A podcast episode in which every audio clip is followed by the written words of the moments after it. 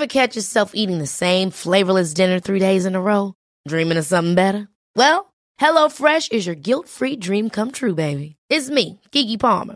Let's wake up those taste buds with hot, juicy pecan-crusted chicken or garlic butter shrimp scampi. Mm. Hello Fresh. Stop dreaming of all the delicious possibilities and dig in at HelloFresh.com. Let's get this dinner party started.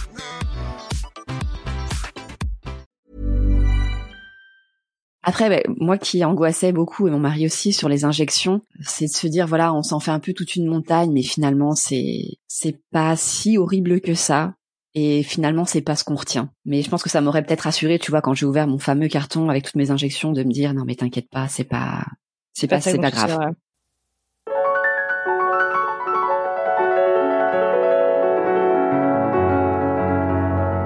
Bonjour à toutes et à tous et bienvenue dans Alors c'est pour bientôt, le podcast qui discute du désir de maternité quand ça ne se passe pas comme on s'était imaginé. Moi c'est Anne Fleur, je suis la créatrice de ce podcast et je suis très heureuse de vous retrouver pour un nouvel épisode. Il y a quelques mois, Aurélie m'a contacté sur mon compte perso Instagram pour me parler de Alors c'est pour bientôt. Elle aussi expatriée aux États-Unis, elle a vécu tout son parcours de PMA en Californie et est la maman de Lena, deux ans et demi, et d'Evan, âgé de 5 mois et demi. Rapidement, elle me propose une succession d'idées géniales pour lancer et développer le blog du podcast que je vous encourage d'ailleurs au passage à aller visiter sur le site internet du podcast, et elle offre son aide et son énergie pour prendre à bras le corps ce projet. Et quelle énergie Un vrai bonheur. Mais aujourd'hui, Aurélie va vous livrer son histoire. Âgée de 36 ans, elle a rencontré son amoureux à l'âge de 18 ans, et c'est il y a 5 ans qu'ils décident tous deux de faire le grand saut et de partir s'installer au cœur même de la Silicon Valley aux États-Unis. Dans cet épisode, Aurélie raconte donc son parcours d'essai naturel à la découverte du système de santé américain qui lui était jusqu'alors complètement inconnu. Les prises en charge sont aussi très différentes. Aurélie nous explique les complémentaires santé qu'elle a trouvés pour s'assurer de pouvoir suivre ses traitements sans se ruiner financièrement. Puis elle nous entraîne avec elle 5 ans en arrière à la découverte du monde merveilleux de la PMA locale. Saviez-vous qu'on leur propose des formations spéciales FIV avant même de se lancer? Aurélie nous parle aussi d'un test intéressant. Connaissiez-vous le test de l'analyse de la réceptivité de l'endomètre, ou ERA Celui-ci permet d'ajuster et de personnaliser le traitement pour préparer l'endomètre au transfert en FIV. Puis nous discutons des screenings génétiques préimplantatoires proposés par son médecin, de ses deux FIV, trois transferts et de ses deux bébés à la clé. Un magnifique épisode, dense et passionnant. Alors c'est parti, je vous amène donc en Californie à la rencontre d'Aurélie. Bonne écoute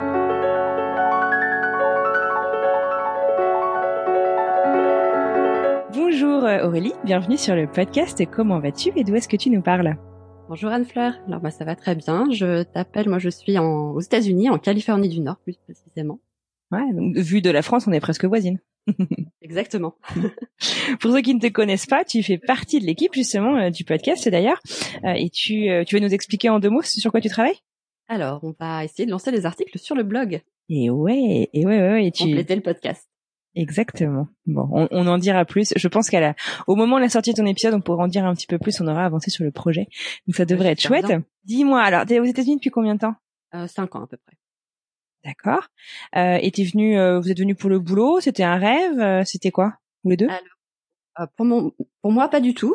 pour mon mari, oui, parce qu'il travaille dans l'informatique et c'est vrai que beaucoup de choses se passent ici. ça faisait un petit moment qu'il voulait venir. Moi, j'étais pas hyper chaude. Et puis, euh, et puis à un moment, ça s'est fait. Voilà, l'opportunité s'est présentée et donc on est venu ici. Il a réussi à te convaincre. Bec. Euh, sans indiscrétion, t'as quel âge, Aurélie? Alors j'ai 36 ans. D'accord, ok. Et euh, tu viens de quel coin en France? Alors je viens des Sables d'Olonne, c'est en Vendée, oh, sur la côte sympa ça. Donc euh, toi et Jérémy, vous vous êtes rencontrés comment et à quel moment euh, de votre vie de couple, je dirais, est venue l'envie d'avoir un bébé? Alors, on s'est rencontrés euh, en 2002, donc j'avais, on avait 18 ans. C'était en fait l'ami de mes cousins jumeaux. ah, excellent, ok. Voilà, tout simplement. Et c'est vrai que tous les deux, on, on a assez rapidement parlé d'avoir des enfants, mais on n'était pas spécialement pressés. Forcément, à l'époque, on était jeunes. Après, on est partis euh, pour le travail tous les deux à Paris. Et puis, bah, la vie parisienne, habiter dans un petit appartement avec des, des gros horaires, j'avoue qu'on avait du mal à, à se projeter, en fait. Ouais, j'imagine. Donc, euh, on parlait toujours d'avoir des enfants, mais on s'était pas, euh, on se donnait pas de date. Et puis, le fait d'arriver ici aux États-Unis, ça a été vraiment, on s'est dit c'est le bon moment. On était même sûr que ça allait marcher tout de suite. Du coup, j'avais dit, bah, je prends pas de, je vais pas chercher un travail, c'est pas la peine parce que le temps d'avoir le visa pour travailler, enfin, si ça marche tout de suite, euh, voilà, c'est pas la ouais. peine. T'avais envie de pouvoir rester auprès de tes enfants au début, quoi, c'est ce que tu veux dire?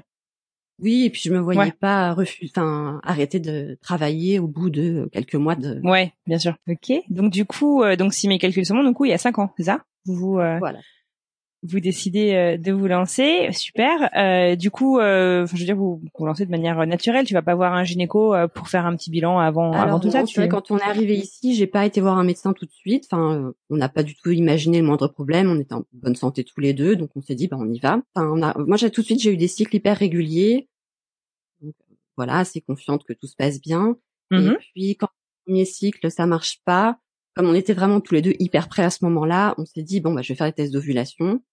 Ah, dès le premier cycle qui n'avait pas marché, tu as pris un peu les choses en main déjà. Voilà. Ouais. ok, C'est un peu mon caractère. c'est bien. Bah ouais, mon mari aussi était, tout à fait d'accord pour qu'on sache Ouais. tout de suite. Voilà. Vous en sachiez plus, quoi. Ouais, bien sûr. Exact, exactement. Donc on démarre les tests d'ovulation et là, bah, sans surprise, je suis hyper régulière. Ok.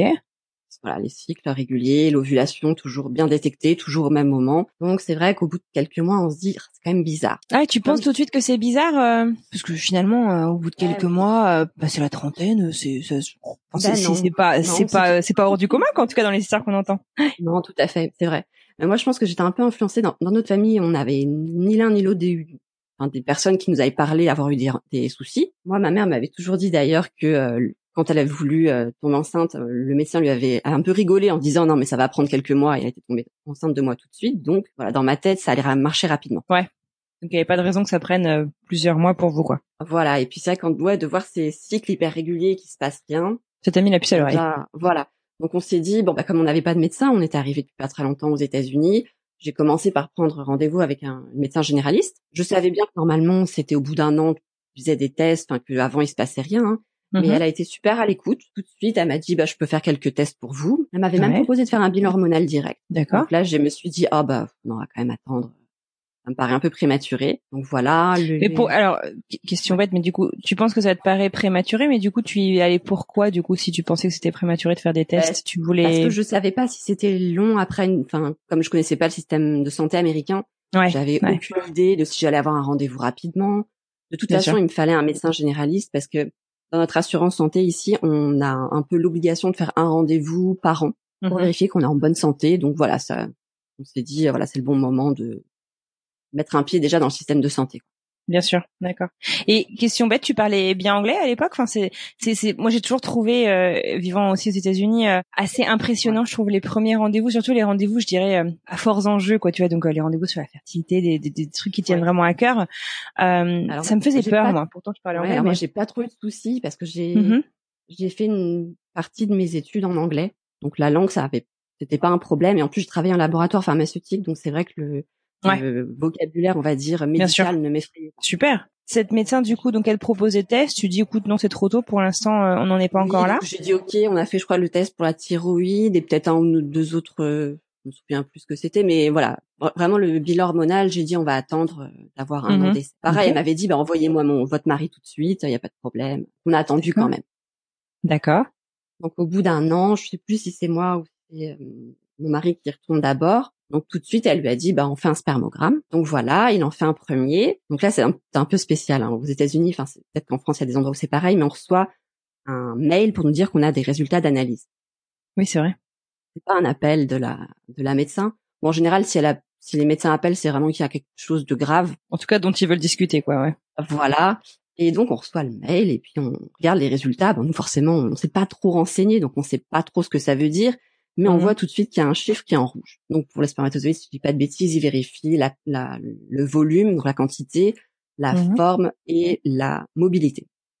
Et lui, Ah. le chiffre rouge, c'était sur le la forme, où c'était marqué morphologie, moins de 2% des spermatozoïdes ont une forme normale. Là, bon, on se dit, oh là, Ouais. ça paraît pas terrible. Donc on regarde un petit peu sur internet, effectivement, ça nous paraît pas très encourageant. Donc on, fait, il refait le point avec la médecin qui lui dit bon, vous inquiétez pas, on valide toujours par un deuxième spermogramme Mhm. parce qu'il peut y avoir euh, des soucis au niveau de l'analyse. Enfin voilà, on vérifie. Il fait le deuxième et puis bah là c'est pareil. Mince. Donc mince. Euh, moi je fais les tests de, de mon côté, donc le fameux bilan hormonal. Il y a rien de catastrophique, il y a des chiffres qui sont pas euh, géniaux, mais pas de a priori pas de gros soucis identifiés en tout cas à ce moment-là. Vous n'avez pas encore du coup rencontré le médecin suite à ces résultats, c'est ça? Ah, je me souviens plus. Ben, entre le premier et le deuxième spermogramme, je me souviens plus s'il l'a revu. D'accord. Si ça a été juste par, par euh, téléphone ou par mail. D'accord.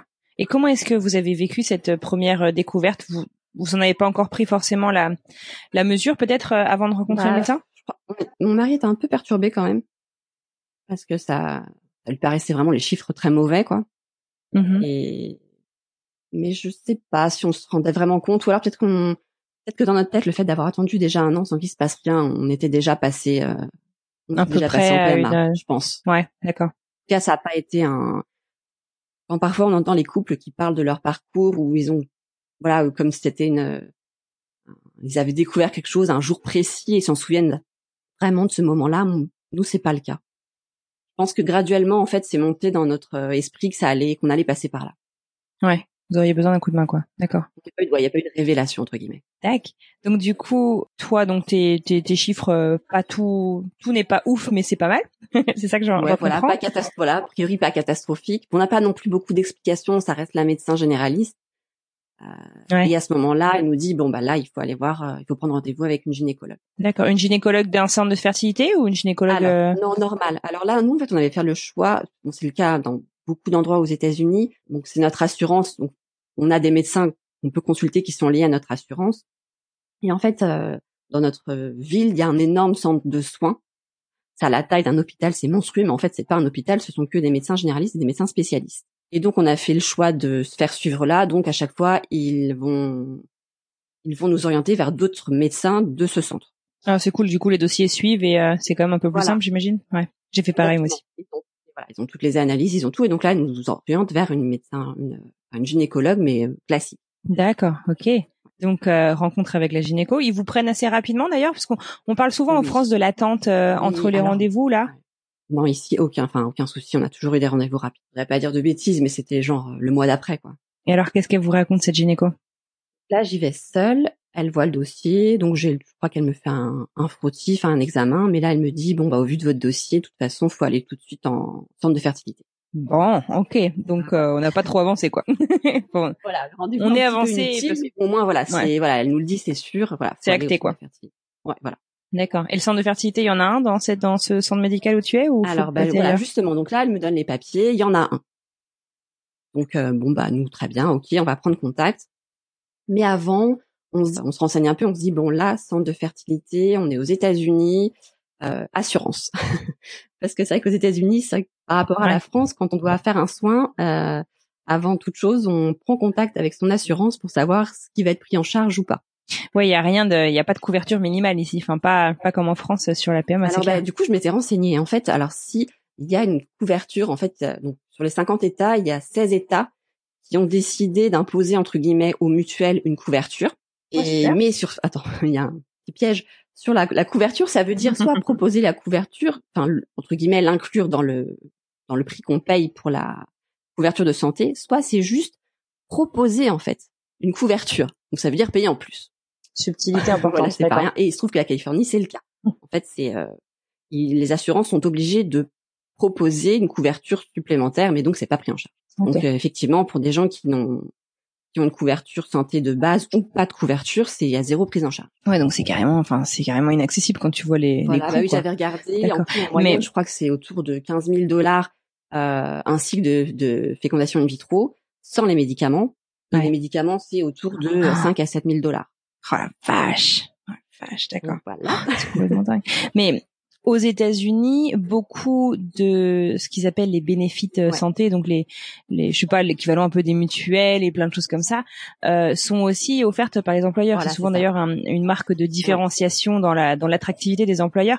Et euh, ça a été le cas on pour vous? On a énormément de chance. Ah. En fait, ouais, par rapport à la France, ce qu'il faut savoir, c'est que le, l'assurance maladie aux États-Unis, elle a à la fois le rôle de l'assurance santé comme on a euh, en France et de la mutuelle. En fait, ils font les, c'est les deux. Et donc nous, bah, donc là, on appelle notre assurance justement qui est donc, qui est proposée par notre, euh, enfin par l'employeur de mon mari. Et là, bah, on a une bonne surprise. En fait, il, y a, il nous propose deux solutions. Soit en fait, c'est un montant euh, qui est, ils appellent ça un lifetime, donc ça veut dire sur toute notre notre vie en gros, qui est de 20 000 dollars si je dis pas de bêtises.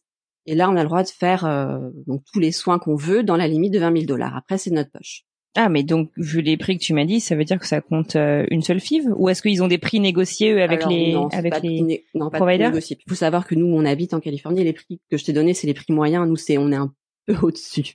Ouais, ouais, en gros, ça correspond à un cycle de FIV. Donc bon, ce qui est déjà pas trop mal. Mais là, ils nous disent, Mhm. on propose, depuis, ça faisait juste un an qu'ils le proposaient, une assurance fertilité euh, spéci- enfin, spéciale. C'est quelque chose qui venait de se créer. Euh, c'est une assurance complémentaire, mais pour le coup, qui est complètement pris en charge par notre assurance, donc par l'employeur de mon mari, euh, et qui est dédié vraiment qu'à ça. Et ils ont un système où ils appellent ça des smart cycles, donc c'est des c'est des cycles. On a droit à trois euh, cycles euh, complètement pris en charge, et en fait, ils définissent des quotas. Alors, si je dis pas de bêtises, par exemple, une ponction ovarienne, ça compte un demi-cycle, un transfert d'embryon frais, un demi-cycle, un transfert d'embryon congelé, un sixième de cycle. Enfin voilà. Donc là, ça veut dire que tu as le droit Ah oui, d'accord, c'est une vraie équation, le truc. c'est ça, c'est ça, des chiffres. Mais bon, en gros, ça veut dire que tu as minimum quand même trois cycles de FIV pris en charge. C'est génial, sachant qu'en plus, comme c'est une assurance spéciale, ouais, clair. spéciale infertilité, euh, ils se rendent compte que plus tu fais de tests et plus tu as de chances que ça réussisse, donc ils prennent en charge beaucoup de tests, dont les tests génétiques. Ah, super. Donc, ouais, Ok. Très très bonne surprise. Donc, bonne Ah oui. surprise pour, vous, ouais, carrément. Oui, parce que ça nous Ok. fait un petit peu peur. Super.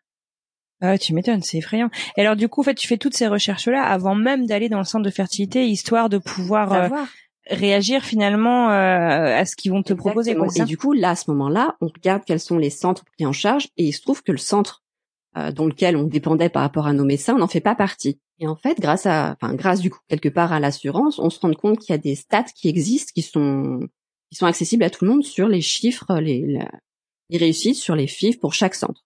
Peut-être que c'est la même chose en France, je sais pas, mais en tout cas, c'est le cas ici. Et c'est vrai que ça a été quelque part une chance parce que si on l'avait pas su, je pense qu'on serait allé directement chez le centre qu'on nous réfère, enfin, qu'on nous recommandait sans chercher en fait, alors que leur stat était pas génial. Bien sûr. D'accord.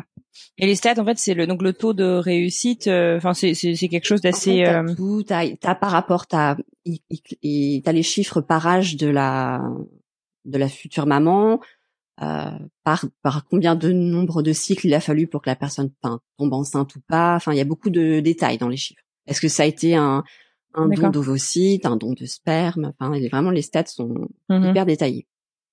hyper poussé quoi. Et c'est pas euh, c'est pas que enfin j'imagine que on vous donne pas que les stats par rapport aux tests positifs mais aussi Ah oui, par oui, rapport aux naissances. tout, voilà. Et après, voilà, tu vois aussi Ouais. bah, les naissances, euh, les bébés prématurés, par exemple, les fausses couches. Enfin, oui, il y a tout ça d'indiqué. Donc bon, ça, Donc du coup vous avez utilisé ça pour trouver Voilà, euh, pour trouver un autre euh, quand même proche de chez nous et qui ait des bonnes statistiques. t'as essayé de trouver aussi des recommandations de de personnes euh, Oui, alors moi je connaissais personne hein, qui était passé par là dans mon entourage euh, à ce moment-là, mais euh, j'avais regardé sur des sites euh, sur des sites internet. Il y avait un forum des parents à Berkeley, donc il y a une ville euh, pas, pas à côté mais pas trop loin. J'avais pu voir quelques recommandations. Du coup, ouais, j'ai commencé à creuser un peu plus parce que je réalisais pas encore à ce moment-là qu'il y avait vraiment beaucoup d'écart en fonction des centres. Donc là, justement, le centre que j'avais repéré, ça, il avait plusieurs bureaux, euh, donc à différents endroits où ils reçoivent justement les, ils reçoivent les parents, ils font les, le suivi au quotidien, on va dire pour la, les, les- la FIV. Et par contre, ils ont un centre qui est plus loin pour faire tout ce qui est ponction et euh, les, on va dire les opérations.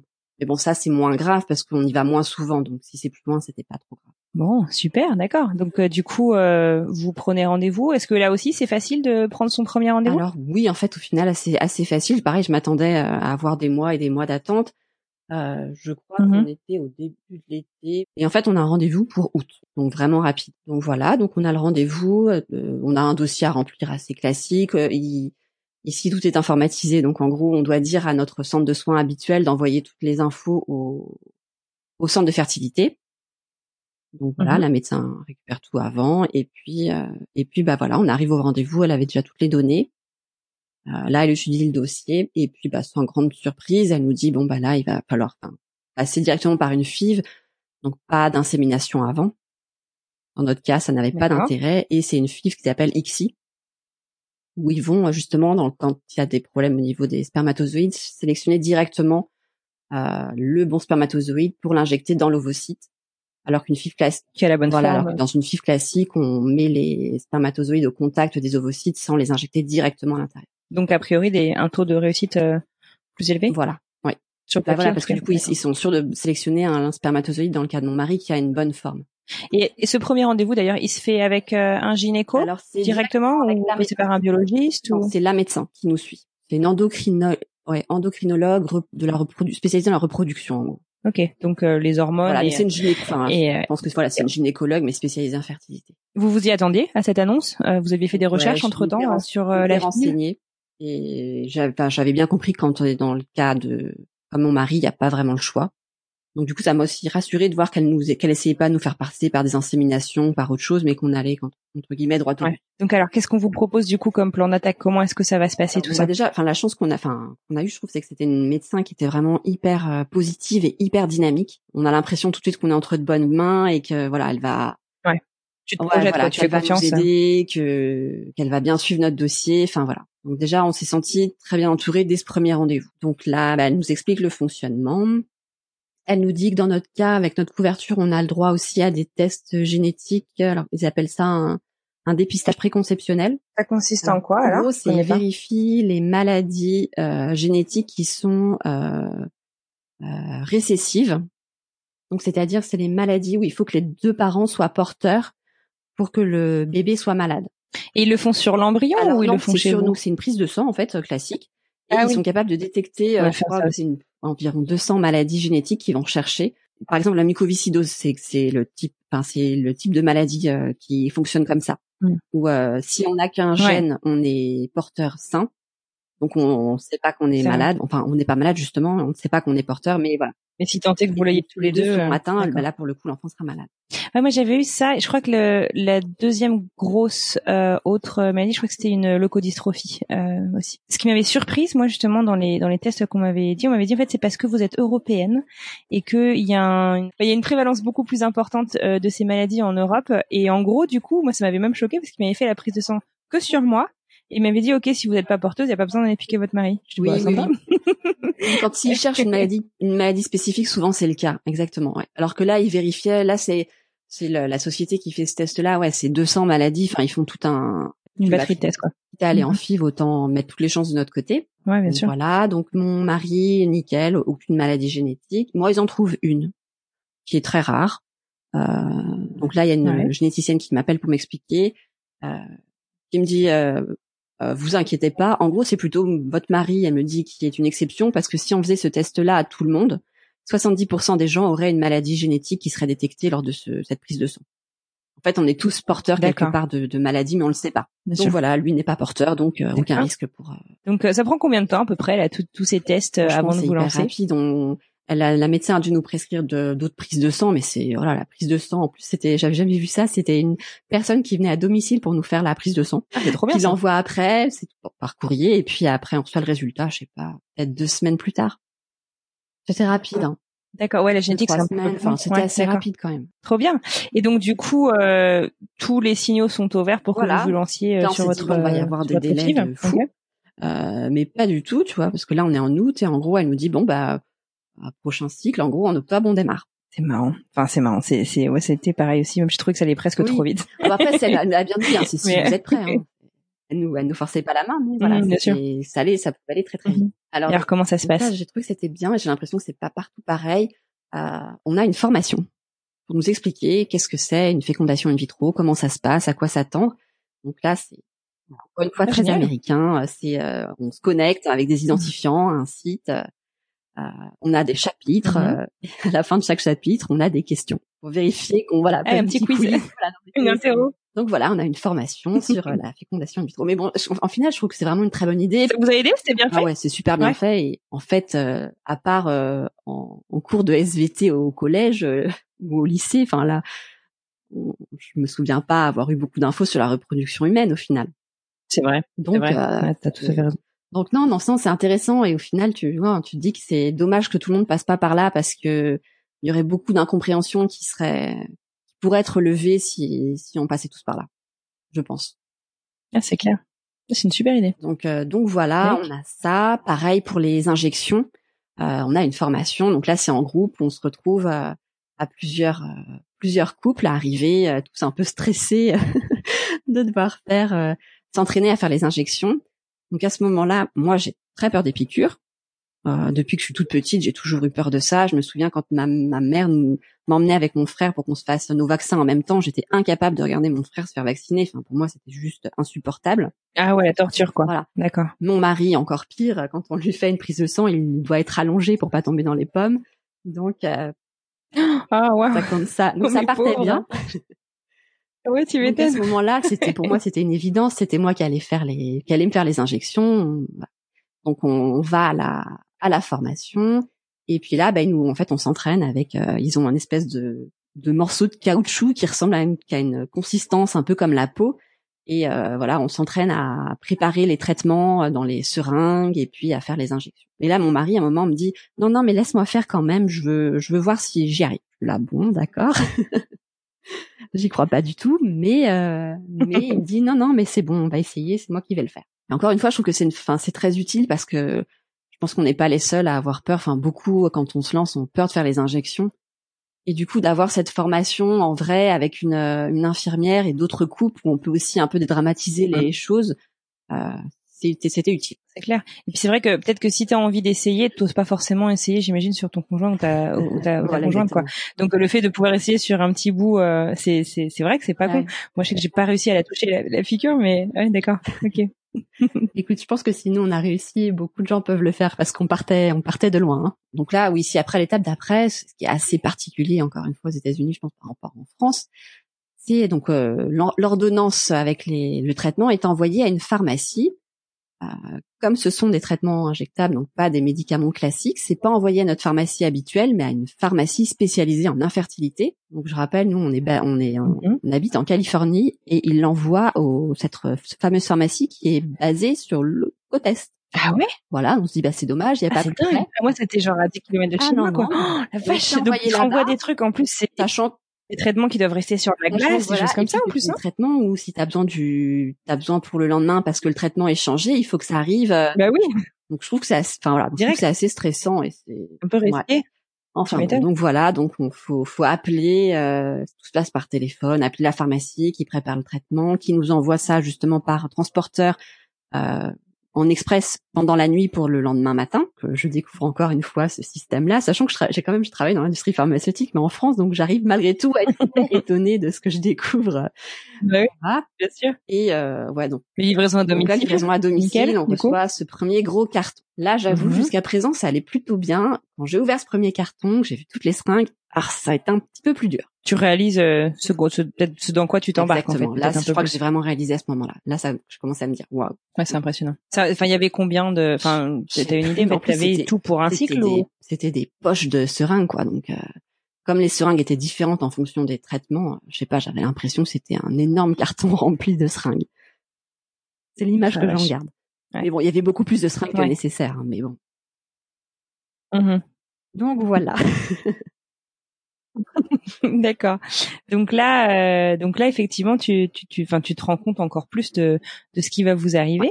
Euh, et, et donc, vous commencez euh, le cycle quelques, enfin, assez rapidement après, comme tu disais que tu avais des cycles hyper réguliers. Donc voilà, donc dès que, euh, voilà, dès que j'ai eu mes règles, j'appelle le, centre et puis tout de suite, ils envoient le, ils nous font le programme en fait sur, voilà, le calendrier des injections, le, un, un planning provisoire de de d'échographie de prise de sang et une date vraiment provisoire de ponction, puisque bien sûr après ça varie de, en fonction de l'évolution du, enfin, de comment ça se passe, est-ce que les follicules grossissent ou pas. Et alors euh, justement, comment ça se passe? Alors du coup, vous vous lancez, comment se passent euh, les injections et les contrôles du coup? Est-ce que tu réagis euh, bien à cette stimulation? Tout se passe bien. Au final, mon mari arrive à me faire les, les injections, pas de problème. Euh, J'étais voilà, hyper étonnée et c'est vrai que c'était quand même. Enfin, j'avoue que j'ai apprécié qu'il puisse le faire parce que ça me permettait moi de me détendre pendant ce temps et de pas regarder, de penser à autre chose. Et c'est vrai que Mmh. J'ai trouvé que c'était plus facile comme ça. Donc je suis vraiment contente qu'il ait réussi. Hey, comme quoi, hein, cette formation, c'est dingue. J'en ai jamais entendu parler, mais c'est une super bonne idée. parlé hein. avec euh, des, des, amis qui ont été, même aux États-Unis, qui ont qui sont passés par là, elles n'ont pas eu non plus. Donc a priori, c'est pas fréquent. Ouais, mais vraiment, c'est, si c'est possible, au moins de demander de, de à son infirmière si c'est possible qu'elle nous qu'elle le fasse, c'est quand même une bonne chose. Mmh. donc voilà, donc ça démarre, je réagis bien. J'avais j'avais quand même assez peur parce qu'on m'avait beaucoup parlé d'hyperstimulation. Surtout qu'a priori j'étais jeune et il n'y avait pas forcément de problème détecté de mon côté, donc j'étais entre guillemets à risque. Bon bah c'était bien sûr pas très confortable. J'ai j'ai eu le ventre qui a beaucoup gonflé, j'ai eu des bleus, mais voilà c'était je m'en étais fait tout un toute une histoire et finalement c'était plus ça s'est bien passé, on va dire. D'accord. Ok, bon, super. Et donc euh, arrive euh, le moment où on te dit que tu as euh, suffisamment d'ovocytes et qu'ils ont suffisamment voilà, voilà, donc il y a les prises de voilà, ça, donc il y a les prises de sang et pour vérifier les, les, les, hormones et le les échographies à peu près tous les deux jours pour adapter le traitement si besoin. Et puis bah, quand arrive le, voilà le bon moment, bah, on a une des injections pour déclencher pour déclencher l'ovulation et puis bah, il, il prévoit en fait le la ponction ovarienne. Donc arrive la ponction, bah pareil, tous ces j'étais un petit peu nerveuse mhm. quand même hein, mais euh, voilà, pas de souci. C'était pas mon médecin parce qu'en fait c'est un centre où ils sont plusieurs médecins, ils sont de garde du coup au centre euh, où il y a les là où ils font les opérations. Donc c'était un homme et moi c'est vrai que j'avais toujours fait en sorte d'avoir des gynécologues femmes, j'avais toujours eu un peu enfin je sais pas, ça me gênait d'avoir un homme et du coup ça grâce à la PMA, j'ai appris que finalement avoir un médecin homme, il y avait pas de souci. bah c'est bien, ça t'a ah pu te réconcilier avec euh, avec ça, d'accord. Tu l'as fait d'ailleurs ta ponction euh, sous anesthésie générale ou anesthésie locale? Et d'ailleurs à ce moment-là, je savais même pas que ça existait de le faire euh, pas sous anesthésie générale. Bon, alors la ponction se passe bien du coup? Ouais, la, la, ponction se passe bien. Quand je me réveille, donc le médecin après vient faire le point. Il me dit qu'on qu'il y a eu 15 ovocytes de donc ce qui était pas mal puisque moi jusqu'à présent il me parlait toujours d'une dizaine grand max. Bon après il me dit tout de suite attention ils sont peut-être pas tous matures. On vous rappellera euh, crois qu'il rappelle après c'était le matin il rappelle en fin de journée pour dire combien d'ovocytes ont été matures et combien ils ont réussi à fertiliser. Donc là sur les 15 ben il y en a que 8 de matures.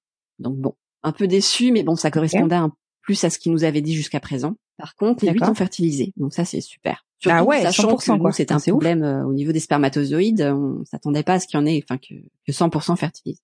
Bien sûr. Donc, euh, voilà. Bonne surprise. Et puis après, bah, ils appellent, en fait, quasiment tous les jours pour dire où ça en est. Parce qu'en fait, nous, ils allaient jusqu'à, jusqu'au sixième jour même. Où après, ils congelaient tout puisqu'on avait prévu de faire un, un test génétique. Et ça, pour le faire, il faut forcément que les embryons soient congelés parce qu'il faut, euh, il faut une dizaine de jours pour avoir les résultats euh, du test génétique, donc pour savoir si les embryons sont bons ou pas. Donc les jours passent, on nous appelle, c'est toujours hyper stressant parce qu'on voit le numéro qui s'affiche, de se dire voilà combien est-ce qu'il va en rester.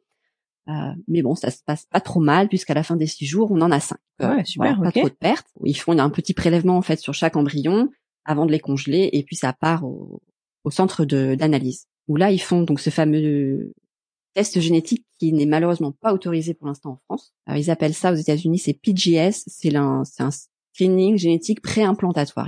alors, c'est qu'est-ce qu'on y, qu'est-ce qu'on Alors, ils vérifient en fait si euh, les, les embryons ont le bon nombre de chromosomes. En fait, ça leur permet de détecter les embryons qui sont aneuploïdes, donc qui n'ont pas le bon nombre de chromosomes et qui au final ne seraient pas euh, viables.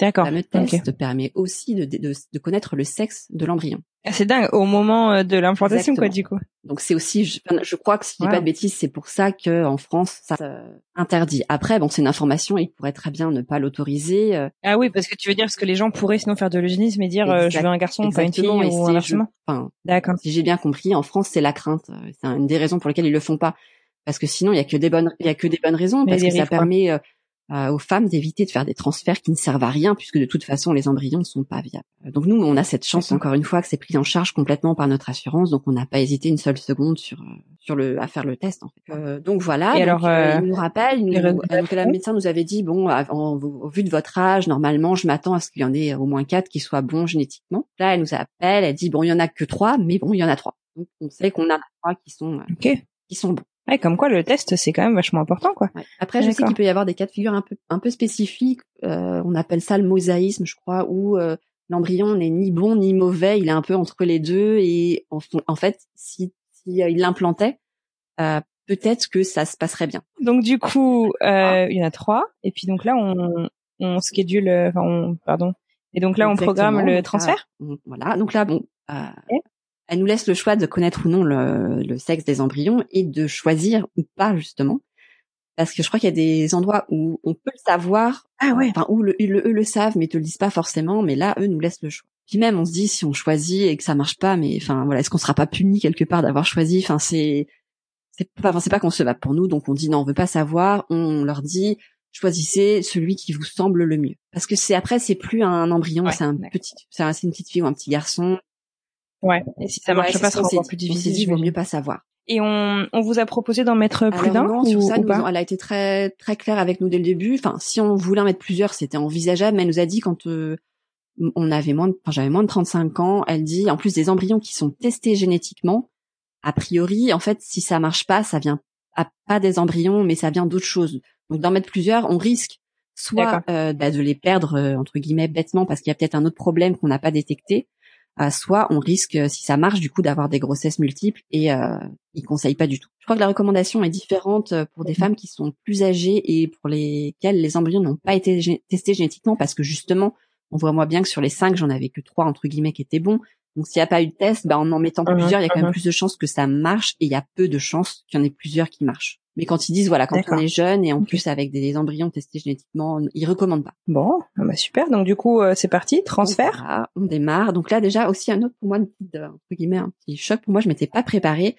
J'avais compris qu'il y avait des injections pour la pour préparer la stimulation ovarienne pour la ponction, mais j'avais pas réalisé qu'il y en avait pour le transfert. Et pour le transfert, en fait, Ah ouais. c'est pas euh, 10-15 jours comme pour le la ponction. Là, c'est carrément euh, 10 à 12 semaines. Bah oui, quand c'est un transfert Ah bon? d'embryon congelé, en fait, le corps c'est c'est complètement artificiel, donc euh, il n'a pas les hormones qui se font comme si c'était le cas après une Mmh. ovulation en fait. Donc du coup, bah oui, ça j'avais pas compris, j'avais pas réalisé. Et donc là, ça a été Ah, mais tu vois, un petit choc. pas non plus. Enfin, voilà, petite déception. bon, Ouais, enfin, bah ouais. Je vais passer à autre chose, mais c'est vrai que ça a été un petit peu dur de réaliser ça. D'accord. Donc on planifie, euh, bah, tout de Ok. suite hein, dans la foulée en fait. Je crois que c'était le, il y a peut-être eu un cycle entre les deux ou même pas. Enfin, s'il y a dû avoir un cycle parce qu'on attendait le Mhm. résultat du test génétique. Le test Donc, génétique. dès ouais. le test, dès le, le cycle suivant, bah, on démarre. Voilà, bon, classique. Hein, j'ai les estrogènes, alors c'est par voie vaginale, euh, et donc ils font Mhm. au bout d'un certain nombre de jours euh, une échographie et prise de sang. Et donc là, ils se rendent compte Mhm. que j'ai une poche de sang qui s'est, enfin une poche de liquide qui s'est formée, probablement du sang, pas très encourageant. Euh, ils augmentent un petit peu la dose d'oestrogène et on, on se revoit deux trois jours après pour voir ce que ça donne. Et l'endomètre aussi n'est pas très épais parce qu'il faut qu'il fasse 7 mm, je crois minimum pour envisager un transfert. Voilà. Pour pouvoir accueillir un. D'accord. Donc on y retourne deux trois jours après. Donc là ils font une échographie et euh, bah, cette poche est toujours là. Elle est assez grosse, donc ils nous disent on va pas prendre de risque, on annule le cycle. Enfin, pareil, j'avais pas envisagé qu'on puisse annuler en fait un cycle. Pour moi, c'était forcément euh, voilà, Ouais. ça démarrait, on y allait. Quoi. Ouais, bien sûr. Un peu déçu, surtout qu'après on réalise que le, le mois d'après, bah, c'est Noël et Noël c'est le seul moment où ils ferment en fait le le, le laboratoire. Centre. Donc il n'y a pas de, de décongélation possible, enfin de traitement des embryons. Du coup, bah ça reporte encore Mhm. au mois d'après. Ce qui est pas grand chose hein, au vu d'un parcours, hein, mais bon c'est quand même une petite déception. Euh, donc voilà, donc là cette fois-ci, euh, elle me dit vu qu'a priori j'ai pas hyper bien réagi au, au traitement, enfin à, à l'œstrogène, elle me dit on va carrément faire des injections euh, d'œstrogène, ça risque de mieux fonctionner. On n'est plus à ça près en termes d'injection, donc euh, ok. Toi qui Ouais, n'avais pas les piqûres, t'as été servi là. On y va, on n'est plus à ça près. Donc ça, on, on démarre et là, euh, à l'échographie, ils voient une toute petite tache, mais vraiment, euh, euh, vraiment toute petite. euh, donc euh, ils disent a priori pas de souci. Donc on démarre la, la progestérone. Euh, donc là, les injections de progestérone, c'est en moyenne euh, cinq, c'est cinq, cinq jours d'injection avant de faire le transfert. Et donc là, dès qu'on fait les injections, euh, le, la poche disparaît complètement, donc euh, tout est nickel. Donc cette fois-ci, Voilà, c'est le bon cycle, quoi. On planifie, on va au centre. Mhm. J'étais un petit peu nerveuse quand même. Euh, en plus, il faut boire un- une certaine quantité d'eau pour avoir le- la vessie qui est bien pleine. Moi, j'ai une toute petite vessie, donc forcément, euh, je n'arrivais pas à tenir sur ma chaise. Pas facile. Ça nous a, ça nous a plus fait rire qu'autre chose, donc ça nous a permis de décontracter. C'était pas plus mal. Mais, euh, mais De dédramatiser. euh, donc voilà. Donc là, on y croit à fond à ce moment-là. Ok. Et, Et alors, bah, comment ça se passe? ça se passe plutôt bien, sauf que moi qui ne suis jamais malade, je- forcément c'est le, le moment où j'ai réussi à me choper un rhume, donc bon rien de grave, mais ça m'embêtait. Je me dis moi qui suis jamais malade, c'est quand même c'est pas de bol. Et donc là, bah, on fait le, la prise de sang le matin, donc euh, et on attend que le téléphone sonne pour avoir le résultat. Là, à ce moment-là, mon mari est au, au boulot, voilà, je suis, je suis toute seule à la maison. Et donc là, je, Mhm. je décroche et je sens tout de suite à la voix de, de ma médecin que c'est mort. Donc euh, Ah voilà, je suis T'avais tenu, je veux dire, t'avais pas Oui, fait le alors test voilà. euh, toi-même, euh, vu le que test beaucoup de femmes tenaient pas et faisaient un test avant. La médecin nous l'avait déconseillé et je m'étais dit euh, non non je tiens j'en fais pas. Donc euh, j'avais aucune idée, j'étais plutôt plutôt optimiste. Euh, j'étais déçue, mais tout de suite dans le coup de fil, en fait, c'est vraiment, je, je, remercie ma médecin. Elle était vraiment, c'est quelqu'un de hyper dynamique et très optimiste. Et tout de suite, elle m'a dit, euh, on va recommencer. Il reste deux embryons, ils sont bien testés. Par contre, là, elle me dit, on, ah, on redémarre pas tout de suite pareil. Euh, je vous propose de faire une hystéroscopie pour aller faire un tour en fait, donc dans l'utérus et vérifier si tout est ok.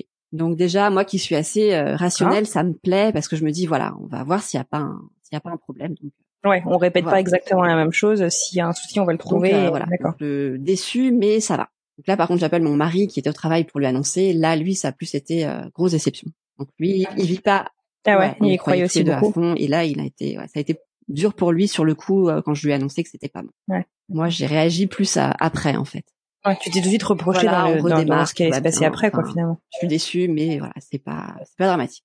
Ok, alors comment se passe l'hystéroscopie? euh, C'est pareil, sous anesthésie générale. Enfin, c'est pas des grosses anesthésies générales, hein, parce que ça dure pas très longtemps. Je crois que ça dure 15 minutes ou 20 minutes à max l'opération, l'intervention. Euh, donc là, ça, voilà, je me, je me réveille. Là, elle me dit qu'il y avait un peu de tissu cicatriciel. Et là, ça me fait tilt. Je me dis, c'est marrant euh, quand euh, quand on habitait à Paris, je sais plus, enfin, je sais pas, je devais avoir 20, ouais, 24, 25 ans. Euh, j'avais eu une, échographie parce que j'avais eu des douleurs. Et là, à l'échographie, euh, c'était c'était pas une gynécologue, c'était une spécialiste voilà d'échographie. Elle m'avait dit est-ce que vous avez subi un curtage? Je savais pas ce que c'était un curtage, mais elle avait dû voir justement qu'il y avait un peu de tissu mhm. cicatriciel. Mais cette euh, euh, cette personne et ensuite ma gynécologue n'avait jamais n'était jamais revenue là-dessus. Il m'avait pas expliqué ce que c'était ni à quoi c'était dû. Enfin voilà, donc c'était rentré par une oreille et c'était ressorti. Ouais. Voilà. Bon ben là, donc là, la médecin après le et donc toi, t'avais pas subi de curtage ou, ou quoi que ce soit Rien du tout, puisque j'avais ouais. jamais tombé enceinte. Ah, donc là, ma médecin me dit bon, bah on ne mhm. sait pas à quoi c'est dû le tissu cicatriciel. Ça peut être une infection, souvent c'est ça. Enfin bon, ça n'a pas d'importance. Elle me dit on a tout, on a bien nettoyé l'utérus, donc euh, c'est euh, c'est tout propre, euh, c'est parfait pour tenter tout de suite derrière un, autre cycle. D'accord. Et donc là, du coup, c'est un transfert. Ça vous refaites pas un protocole entier puisque tu as des embryons au congèle. D'accord. Donc donc là, on recommence. Par contre, on est tous les deux beaucoup plus avec mon mari beaucoup plus sur la réserve. On voilà, on a peur d'être déçus, donc on, ouais, pour vous protéger quoi. On est moins optimiste et on a un peu plus peur, mais bon, on y croit quand même. Hein. Donc euh, le pareil, donc euh, je refais comme la première fois que ça avait marché du coup des injections d'œstrogène. Ça se passe super bien. Euh, l'endomètre est prêt quand il faut. On fait le transfert qui se passe aussi très bien. et là, il y a à nouveau l'attente. Et là, j'avoue, cette attente, la deuxième a été vraiment dure. En plus, c'est vrai que, enfin, c'est à double tranchant parce que comme je ne travaillais pas, en espérant justement tomber enceinte et avoir un enfant. Voilà. Ah ouais, du coup, l'attente doit vraiment être super insupportable. Les rendez-vous, j'avais pas de stress, j'avais pas d'employeur à prévenir, à, à peut-être me cacher de ce que je vivais. Enfin, j'avais pas, euh, j'avais pas ce stress-là. En revanche, comme je travaillais pas, euh, j'avais beaucoup de temps libre et euh, beaucoup de temps, enfin trop de temps pour être dans ma tête en fait. beaucoup de temps pour être dans ma tête. Pour être dans ma tête, pour regarder dès qu'il y a un petit signe, pour aller sur les forums, enfin le truc à pas faire. Et je savais très bien qu'il fallait pas le faire, mais bon voilà. Ouais. Puis en plus, étant nouvelle dans un nouveau pays, ça. Bon, ça fait beaucoup de choses quand même. Ça fait beaucoup de solitude Alors, pour gérer tout ça. Chance, ça peut être facile. Les... Euh, quand on est expatrié, enfin en tout cas nous dans notre coin, il y avait beaucoup de Français, donc une communauté, enfin l'expatriée française qui se hyper importante. Ouais, voilà. Donc euh, je m'étais bien accueilli d'amis et là franchement je les remercie. Jamais elles m'écoutent et qu'elles passent par là. Merci beaucoup les filles, elles m'ont beaucoup aidé j'ai tout de suite choisi, on a, avec mon mari aussi, d'en parler librement. Et c'est vrai que ça nous a beaucoup aidé parce que euh, voilà, c'était, mm-hmm. il n'y avait pas à se cacher, on pouvait en parler, que ce soit avec nos familles ou avec nos amis euh, en France ou sur place. L'attente quand même un petit peu dure et euh, donc là arrive le jour de la prise de sang, je m'en souviens très bien. Donc on fait la prise de sang, c'est en général c'est toujours le matin, ils la font vers 8 heures et ils appellent, ils appellent vers vers midi, une heure. Et là, donc cette fois-ci, mon mari avait dit, il y a pas pas moyen, on est ensemble pour attendre le résultat on n'est pas chacun dans son coin pour vivre le, pour vivre l'annonce. Donc on était à la maison, donc lui travaillait, essayait de travailler tant bien que mal, et moi je tournais en rond. Et euh, juste avant qu'elle appelle, je lui dis non mais là, la prochaine fois, je fais un test de grossesse moi-même. Je, je c'est insupportable cette attente. Et je lui dis et puis tu verras. Et puis euh, de toute façon, si ça marche pas, on fait un break. C'est, c'est trop dur. Psychologiquement là ça commence à devenir compliqué. Et voilà. Et, puis finalement t'as un petit coup de fil là je sens tout de suite encore à la voix de ma médecin. Donc, euh, non, euh, trop bien. j'étais même je lui dis non mais c'est vrai. Elle me dit mais non mais Aurélie je vais pas te mentir. Pas pas sur ça.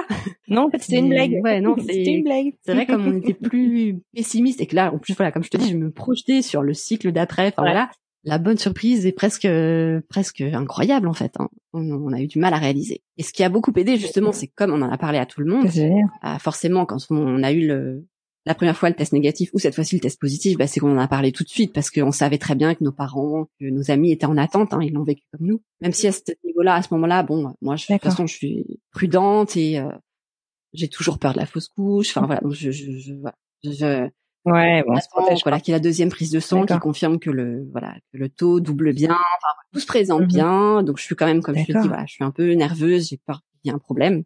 Parce que quelque part on se dit non mais c'est trop beau, enfin il va il va se passer mhm. quelque chose, c'est sûr. Mais bon, tout va mhm. bien. Au bout de huit semaines, je crois, bah là on peut arrêter les, les injections et puis. Euh, puis ça y est, ça y est, quoi, voir un gynécologue euh, normal. C'est mouvant. Oui, oh, je me souviens moi aussi. C'est, il m'avait dit euh, exactement. Voilà, classe à l'américaine. Alors on a une petite carte avec le petit mot.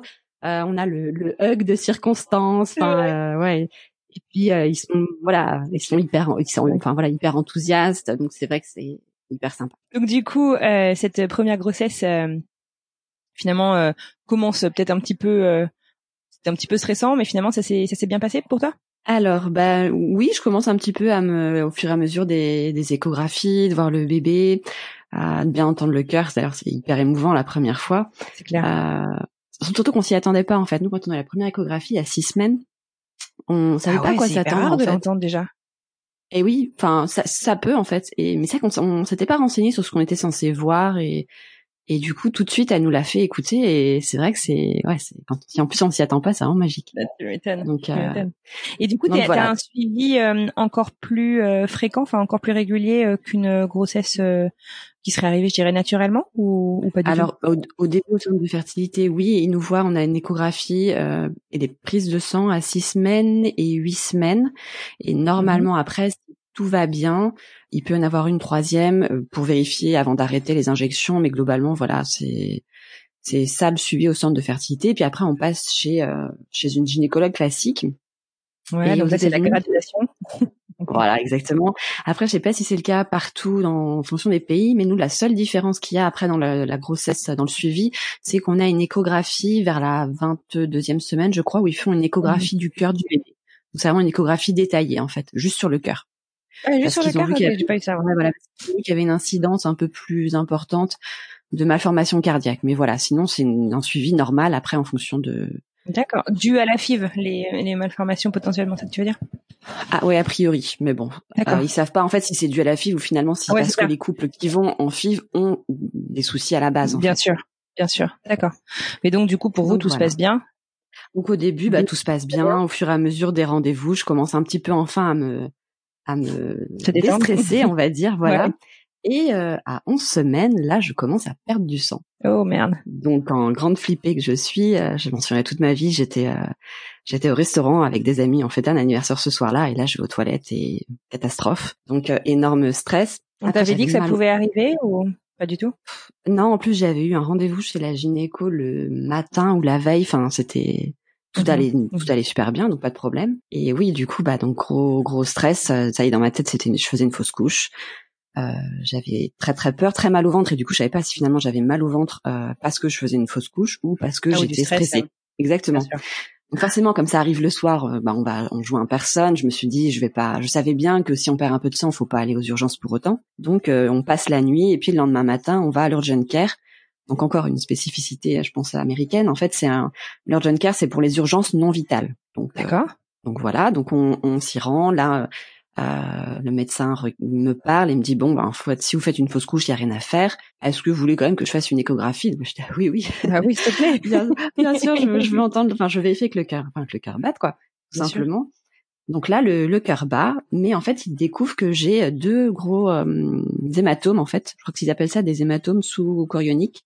Ça, ça consiste en quoi, chorionique C'est-à-dire que c'est le En fait, ils sont, en, ils sont non. ils sont entre le, si je dis pas de bêtises, entre la poche et l'utérus. D'accord. Donc, il y a un risque, en fait, de décollement du placenta. Ah, et c'est un peu, en fait, comme euh, la poche euh, de sang que tu avais eu justement sur le, le premier. Bah, on n'a jamais, c'est vrai que j'ai jamais posé la question, mais est-ce qu'il y a un mhm. lien Peut-être, je ne sais pas. Euh, enfin bon, donc là du coup, bah, le, le médecin qui, qui était très très gentil, mais m'explique, ben il y a rien à faire en fait, il faut juste attendre. Donc après, à partir de ce moment-là, c'est un peu le stress parce que c'est c'est un peu voilà la grossesse mise entre parenthèses parce qu'on se dit bah soit ça serait les, les, hématomes les hématomes se résorbent tout seuls et donc tout va bien mhm. soit bah ça se décolle et c'est potentiellement des soucis pour le bébé voire une fausse couche. Ah ouais ah ouais donc, euh, toi qui commençais juste à te détendre là, exactement. ouais. voilà là bon le stress on a une échographie un petit peu plus tard où on voit que les deux hématomes ont fusionné ils n'en forment plus qu'un du coup un gros. Mais c'est bien ou c'est pas bien ça? Bah je sais pas ma gynéco est assez rassurante. Elle dit, euh, dans la grande majorité des cas, ça se résorbe tout seul. Donc, euh, faut pas. D'accord. Voilà, faut attendre. mais entre temps, les pertes de sang s'étaient arrêtées? Ouais, j'en avais quasiment plus. Finalement, j'ai pas perdu grand chose. Ouais. C'est juste que c'est super euh, impressionnant, quoi. Mais voilà, c'est c'est juste que c'est la crainte. c'est vrai que du coup, moi, c'est un truc qui est resté. À chaque fois que j'allais aux toilettes, dès que je m'essuie, je regardais de quelle couleur c'était, s'il y avait du sang. C'est c'est voilà. Donc, euh, mais bon, bah finalement, après, euh, au bout d'un petit moment, les, on voit plus. Je crois que c'est à partir de la, oui, de la moitié de la grossesse ou un peu plus tard, on voit plus du tout les hématomes. D'accord. Ah, ça va bien en plus. Bah, ça met un petit peu de temps, ouais. ouais. Après, j'ai pas eu des échographies plus fréquentes pour autant, donc c'est vrai qu'on, on se rend pas trop compte entre deux. Il y a pas de suivi finalement, donc. Euh, ouais. On sait pas à partir de quand vraiment ça s'est résorbé. Ouais, d'accord. Mais les nerfs doivent être mis à rude épreuve quand même. Hein bah, d'attendre. Ouais. enfin, tu, tu l'as senti, tu te souviens à peu près à quelle semaine tu l'as senti bouger la première fois? Euh, Je crois que je l'ai senti vers 20... Euh, euh, non, assez tôt, je crois. 18, 19 semaines. Donc assez tôt. C'est là, ça change tout, je trouve que ouais. on est tout de suite rassuré de sentir bon, bah, c'est bon, il y a quelqu'un à bord, quoi. voilà, exactement, exactement. D'accord. Donc voilà, et puis bah après on a appris que c'était une petite fille, donc là voilà ça devient concret, là on a vraiment réussi à se à se détendre. Et puis bah si l'autre petit euh, petit fait notoire, c'est que au test du diabète gestationnel où j'y allais en comme beaucoup de femmes en disant oh là là, je vais boire un truc pas bon. Enfin, je j'angoissais un peu de faire le test, mais en fait, j'avais jamais réfléchi à et si je suis euh, dépistée positive parce que pour moi c'était complètement impossible. ouais. je suis assez fine de nature, je mange équilibré, enfin je voilà pas mmh d'antécédents dans ma famille. Et donc là, grosse surprise, je fais du diabète gestationnel. Oh merde ce qui est pas grave, hein, euh, pas grave du tout. C'est un peu contraignant au niveau de l'alimentation, mais malheureusement dans mon cas, on a, j'ai pas réussi à le, on n'a pas réussi à le contrôler juste par l'alimentation et l'exercice. Donc, bah, pourquoi pas hein, J'ai eu droit à des injections. encore des piqûres, c'est pas vrai. Donc bon, bah, ah pas grave. Hein. Mais ça, quand la nutritionniste m'a dit, elle, m'a regardé, mais vraiment désolée en me disant, je, il va falloir passer aux injections d'insuline. Et là, à ce moment-là, elle n'avait pas regardé mon dossier, elle ne savait pas que j'avais fait euh, la fécondation in vitro. Et je lui ai dit non mais vous inquiétez pas, je c'est pas grave. J'ai vu bien pire. donc, euh, donc voilà. Mais bon, c'est voilà, tout s'est bien passé. Euh. D'accord. C'est juste, juste un petit détail, on va dire. Ouais, ouais, enfin un détail, ça fait ça, fait beaucoup, mais oui, oui, d'accord, ok. Bon, super. En tout cas, tu gardes euh, un super moral, on dirait. Euh, tu te concentres sur l'objectif, du coup, la rencontre avec ta fille. Euh, voilà. Du coup, bah, qui dit euh, diabète gestationnel avec insuline, je sais, euh, dans aux États-Unis en tout cas, c'est veut dire déclenchement à 39 semaines. Ah d'accord, ok. Donc euh, c'est vrai que j'appréhendais un petit peu, enfin parce que bon bah un déclenchement, on sait que parfois ça a des risques de se terminer en césarienne et pas très bien se passer. Hum. mais voilà, bon effectivement le l'accouchement a été très long.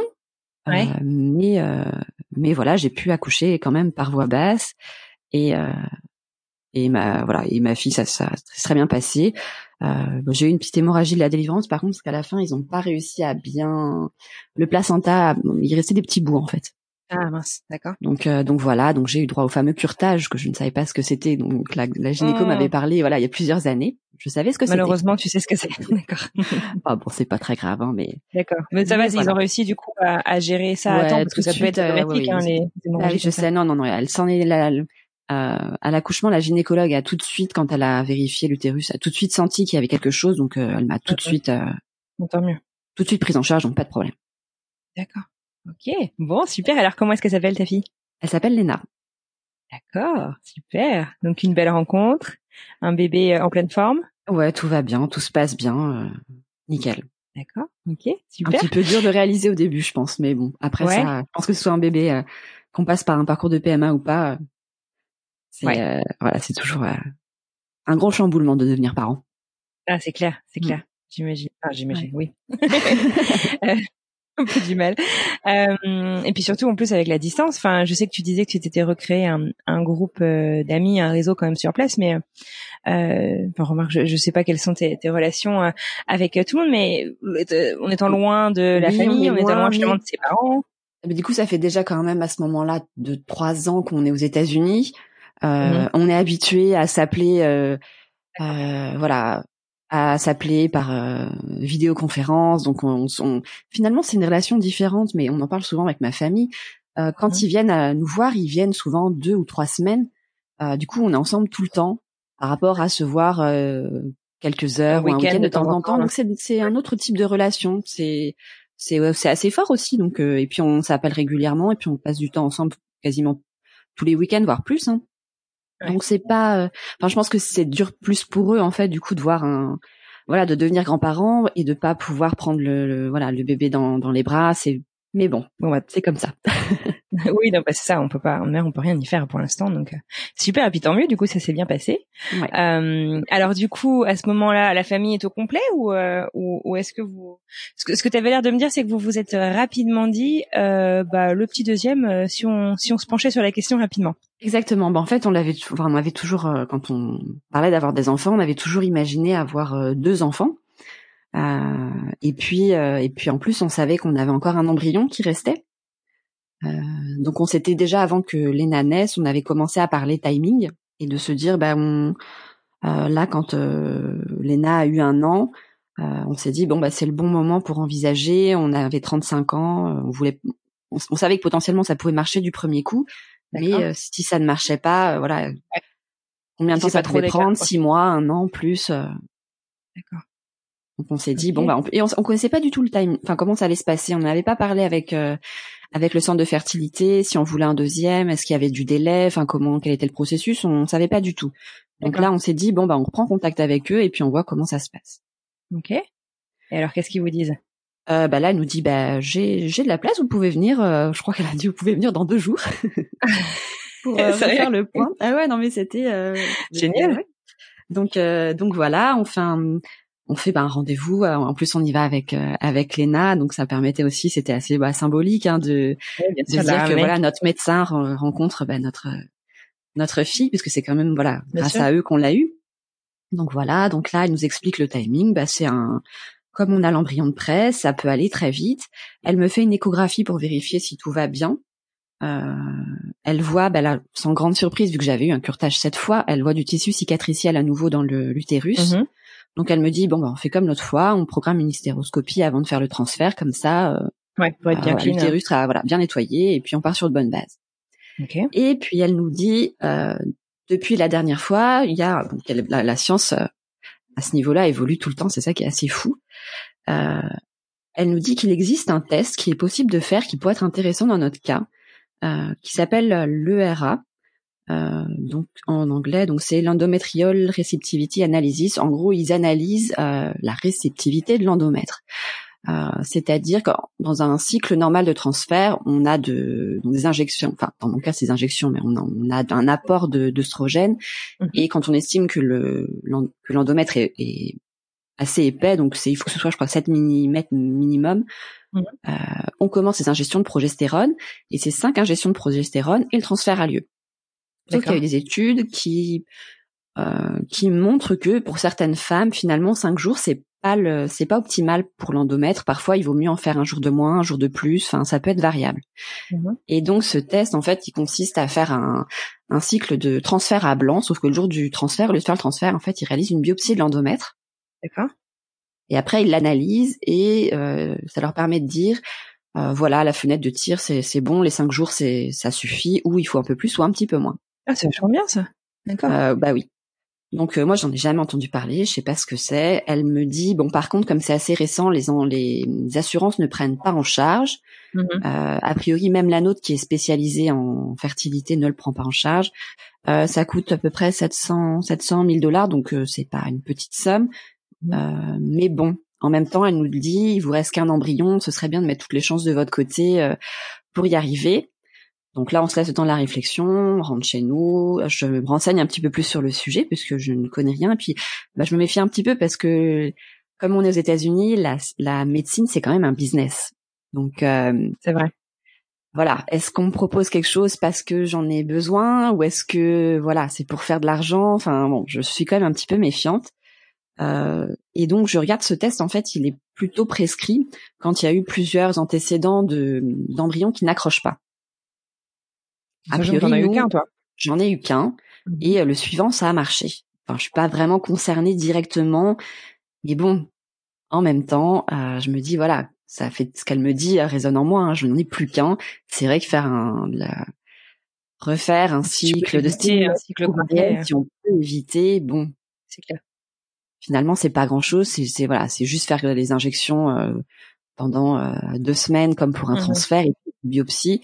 Bon, j'ai lu que la biopsie pouvait être un petit peu désagréable, mais bon, c'est voilà, c'est c'est pas grand chose. D'accord. On réfléchit puis on se dit bon bah allons-y, euh, mettons toutes les choses de notre côté. On voudrait pas regretter de ne pas l'avoir fait. D'accord. Alors, avant que tu m'en dises plus, juste où est-ce que tu as trouvé justement des informations euh, là-dessus? Parce que c'est toujours euh, un peu une bonne partie de la bataille, c'est où est-ce que tu as trouvé des informations fiables euh, sur justement sur ces tests, etc. Et voilà, exactement. Donc là, bon, bah, Google a été mon meilleur ami et en fait, complètement par hasard, vu que c'est assez nouveau, il n'y a pas non plus tant de sites qui en parlent. Et je suis tombée sur un site qui, un site américain du coup, qui qui a été fait par des par un couple qui est passé par la file et qui met en place beaucoup d'informations pour euh, bah, pour les couples qui, qui passent par là. Et il y a beaucoup du coup d'articles qui sont réalisés, enfin rédigés par des gynécologues, des spécialistes, et ils font même des formations en ligne. Donc euh, je, je, lis l'article en fait rédigé par euh, par une gynécologue. D'accord. Donc qui est vraiment bien fait, très clair. Donc voilà, je, mm-hmm. je trouve vraiment les informations que je recherchais. Que tu cherches quoi. ok, super, d'accord. Donc du coup ça te met en confiance et donc tu te dis vous, enfin, vous en venez à la conclusion que vous allez, euh, vous voilà, on se dit que bon, c'est sans doute euh, pas nécessaire, euh, qu'a priori, si moi ça a marché, ça le, le, test va certainement dire qu'il me faut cinq jours de progestérone et puis et puis voilà. Mais bon, au moins, ce sera voilà, on regrettera pas de l'avoir fait, enfin de pas l'avoir fait, pardon. ouais, d'accord, oui, oui, je comprends. d'accord. Et alors du coup, comment ça se passe alors ce test? Donc voilà, ça se passe bien. Le, la biopsie, j'ai vraiment mais rien senti, donc euh, pas de problème. Oh, euh, au bout de quelques jours, on a les résultats, et puis là, bah, surprise, finalement, non, en fait, il me faut 24 euh, heures de plus de progestérone, ah, d'après le test. Comme quoi? Donc apparemment, c'était utile. Donc voilà, j'ai eu l'hystéroscopie aussi entre temps. Tout, au final, d'ailleurs, ils ont vu quasiment pas de tissu cicatriciel par rapport à l'échographie, donc c'est tout clean, mais voilà, il y avait pas grand-chose à enlever au final. Bonne surprise. voilà, bonne surprise. Donc du coup, bah on on fait le, on planifie le, le transfert. Mmh et puis bah voilà, tout se passe bien. Euh, le transfert se fait pareil, tout se passe bien. Et mmh puis bah là, rapidement, j'ai eu des nausées. Ah, ah t'avais pas eu du tout de symptômes de ce genre-là pour ta fille? Bah le premier transfert qui avait échoué, je, je cherchais tous les petits signaux, j'avais eu l'impression, mais j'étais, enfin voilà, j'étais pas sûre. Et puis pendant ma grossesse, moi, j'avais eu des nausées euh, pour, pour, ma fille et c'était je me souviens c'est dès que je me brossais les dents le goût du dentifrice dans la bouche vraiment ça me ça t'écœurait. ça m'écœurait. Et là voilà voilà. Non mais c'est ça. Et là ça a commencé à faire pareil donc je me suis dit voilà j'étais intime enfin, j'étais persuadée que c'était c'était bien mon mari me dit mmh. non mais tu t'enflammes ça fait quelques jours c'est pas possible et euh, et puis bah en, fait... en fait c'était bon Génial. Et cette fois-ci, tu as euh, réussi à attendre parce que tu avais dit la dernière fois que tu n'attendrais pas, t'entendrais plus. Euh, voilà, non, non. C'est bon, là j'ai j'ai réussi euh, j'ai réussi à attendre. Mais en fait c'était différent là. Du coup on avait déjà on avait déjà Lena, déjà on était voilà on était un peu rassurés parce qu'avant ce qu'on ce qui fait peur je pense à tout le monde hein, c'est de se dire on n'aura pas d'enfant. Ouais. Et ça c'est c'est dur. Alors que là du coup j'avais moins ce j'avais déjà Lena, on savait que ça avait marché donc j'avais pas cette crainte là. Mmh et puis mine de rien, quand on a aussi un autre enfant, on est bien occupé, donc on a beaucoup moins de temps pour. Euh, comme je te disais, j'avais moins de temps pour être dans ma tête. mais c'est ce que tu me disais aussi euh, euh, quand on préparait cet épisode. Tu me disais j'aurais aimé savoir que ça va finir par marcher finalement, parce que c'est beaucoup de stress, de tristesse, et c'est difficile d'envisager qu'on n'aura peut-être pas d'enfant. Mais c'est bien sûr c'est impossible de savoir que ça va marcher, mais c'est ouais c'est c'est vraiment c'est vraiment ça. Hein, les choses tellement différemment si on pouvait être sûr que finalement ça va marcher. Même si c'est dans dix ans, le fait de savoir que ça va marcher, ça Exactement. change tout. Ouais. Voilà, ça libère d'un poids et, du coup, c'est vrai que je l'ai vécu complètement différemment cette euh, deuxième fois. Donc du coup, là, si je, si mes calculs sont bons, donc euh, Léna avait un an quand vous vous êtes euh, rapproché à nouveau du centre de, fertilité. Euh, vous avez fait donc euh, un cycle à blanc, le temps de faire les rendez-vous, etc. Elle avait quoi? Elle avait du coup 15, ouais, 15 mois. Ça a duré trois. Oui, ben voilà, parce que j'ai eu 15 mois. voilà, j'ai eu 15 mois. T'étais enceinte de nouveau. C'est dingue quand même. Hein. c'est fou, hein. du coup, c'est vrai que j'ai eu souvent la question du coup de est-ce que je suis tombée enceinte naturellement? Ou euh, c'était voulu. et, voilà. Et j'ai eu une de mes tantes qui m'a dit, parce que elle, elle avait justement mes cousins qui, mon cousin qui galérait un petit peu avec sa sa fille, qui me dit mais mais mais c'était voulu. eh oui. Alors c'est vrai qu'on pensait pas que ça marcherait aussi vite, donc c'était aussi pour ça qu'on avait démarré tôt. Mais mm-hmm. on avait conscience que ça pouvait marcher, et puis on, on voilà, on avait 35 ans, donc on n'était pas vieux, hein, mais on savait qu'on n'était pas jeune non plus. Mm. Et euh, et puis euh, voilà, la petite enfance, c'est quand même c'est c'est un c'est un très bon moment, mais c'est aussi un moment qui est très fatigant et très prenant. Voilà, donc on avait aussi envie de connaître la phase d'après avec des enfants. Euh, euh voilà, du coup, on ouais, assez suffisamment proche, quoi, bien sûr. Exactement, voilà. Et alors cette grossesse, est-ce qu'elle se passe euh, bien aussi? Tout va bien? Alors bah du coup oui, on est hyper serein dès le début, tout va bien, sauf que bah dans le dans l'euphorie entre guillemets et dans la comme je là, donc pareil, cycle de transfert, ça voulait dire des injections pendant 8 à 10 semaines tous les jours. Mmh et, euh, et puis là, euh, on fait une grosse boulette sans s'en rendre, enfin on s'en rend pas compte tout de suite. En fait, donc j'avais toujours des injections de progestérone et d'œstrogène, et en fait, euh, c'est deux petites fioles de médicaments qui sont identiques, qui sont vraiment la ah. même taille, qui, voilà, qui se ressemblent complètement. Et en général, c'était moi qui préparais les, les, les, les, seringues et mon mari toujours qui me faisait les injections. Et un jour, j'ai mal rangé les flacons, j'ai inversé les flacons dans leur boîte. Oh mince. Et voilà. Et du coup, euh, suite au test de grossesse, la positive, ma médecin me dit, bah, vous pouvez arrêter les injections d'œstrogène, on va continuer uniquement avec les comprimés. Euh, ça vous fera plus que la progestérone, ça vous fera une injection en moins, donc chouette. Donc du coup, je, moi, je range mon flacon de progestérone dans la boîte d'œstrogène que je range du coup dans mon placard. Sauf que bien sûr, quand on est à ce stade-là de la grossesse, la progestérone, c'est ce qui est hyper important pour euh, que la grossesse soit viable. 4-5 jours après, je suis pas pas là en fait. Mon mari arrive avant moi pour préparer les injections.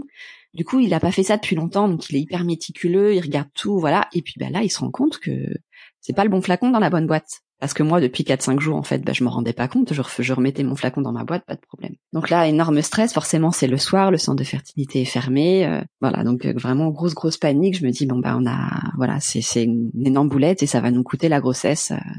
Ah ouais, du coup, tu penses que c'est que c'est fini quoi Bah oui. Alors après, bon, je savais que coup de chance, ma ma médecin me, en plus des injections de progestérone, j'avais des des comprimés par voie vaginale. Donc j'avais quand même un petit apport en plus. Donc j'avais pas rien eu au final du fait de supprimer les injections. Donc là j'appelle en gros stress, l'infirmière me me rappelle en me disant Aurélie respire, ne, ne t'inquiète pas, normalement ça peut voilà, ça peut très bien se passer, c'est voilà. Donc et là puis on fait les, échographies.